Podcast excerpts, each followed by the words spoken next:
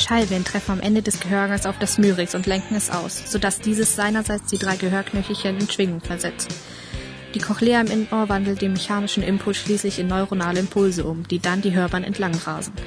Ziemlich am Ende der Hörbahn projiziert der Thalamus die Information in die primäre Hörrinde im Lobus timoralis. Oder ihr habt eben einfach nur ein sehr cooles Lied von Dire Straits gehört.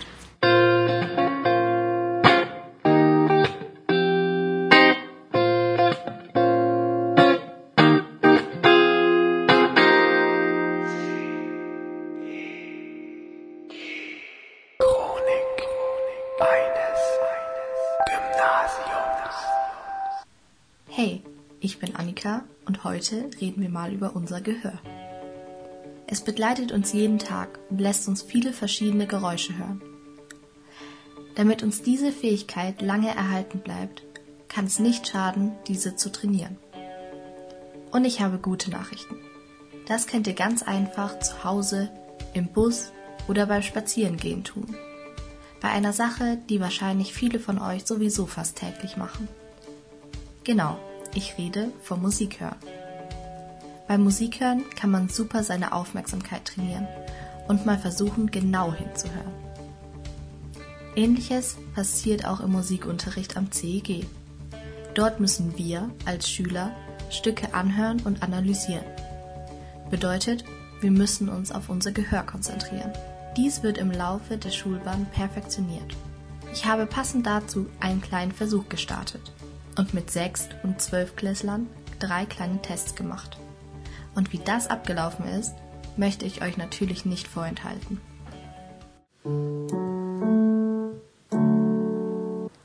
Diesen Akkord habe ich den Schülern auch vorgespielt und wollte wissen, ob es Dur oder ob es Moll ist.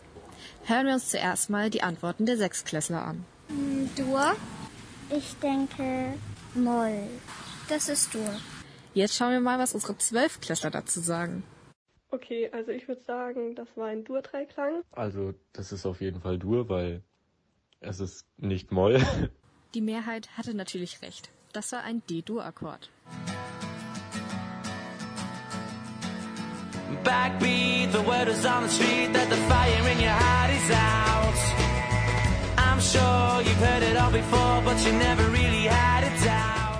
Falls ihr es nicht erkannt habt, das war Wonderwall von Oasis, was ein sehr beliebtes und bekanntes Lagerfeuerlied ist.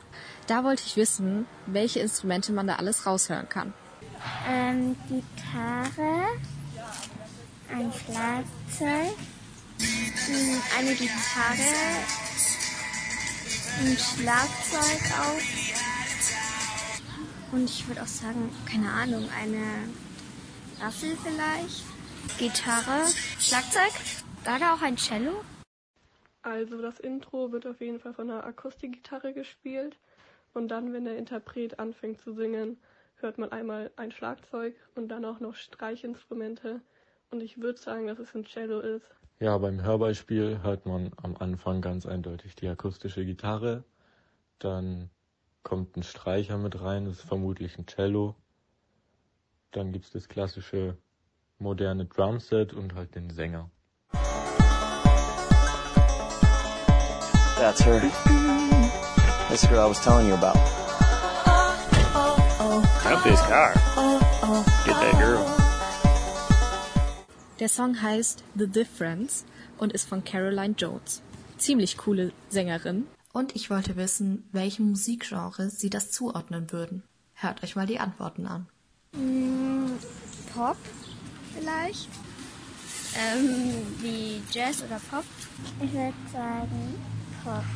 Auf jeden Fall was Exotisches, so. Es klingt fast ein bisschen wie ein Banjo oder so, keine Ahnung. Was Indisches, was Westernmäßiges. Könnte es so Country-Musik sein, aber es könnte auch so in die Richtung Indie-Rock gehen. Man hat gemerkt, dass die Schüler konzentriert zuhören und bis zur 12. Klasse immer sicherer werden. Sie konnten Dur und Moll aufgrund bestimmter Eigenschaften benennen, konnten Instrumente herausfiltern und einen Song anhand des Klanges einem Stil zuordnen. Zusätzlich habe ich noch einen speziellen Gast befragt, und zwar ist das mein Opa. Musik war schon immer seine Leidenschaft Und er hat diese zum Beispiel durch das Mitspielen im Orchester, durch das Leiten von Chören und als Klavierlehrer ausgelebt. Und er hat folgende Meinung dazu. Das Gehör erkennt laut und leise, hoch und tief. Ab einer bestimmten Frequenz, vor allem im hohen Bereich, ist die Musik manchmal unerträglich. Und um zu erkennen, ob es hoch oder tief, erträglich oder unerträglich ist, dazu müssen wir erstmal unser Gehör einschalten. Gerade im Alltagsstress können wir uns ruhig mal Zeit nehmen, uns Musik anmachen, die wir gerne hören, die Augen schließen und uns nur auf den Hörsinn fokussieren.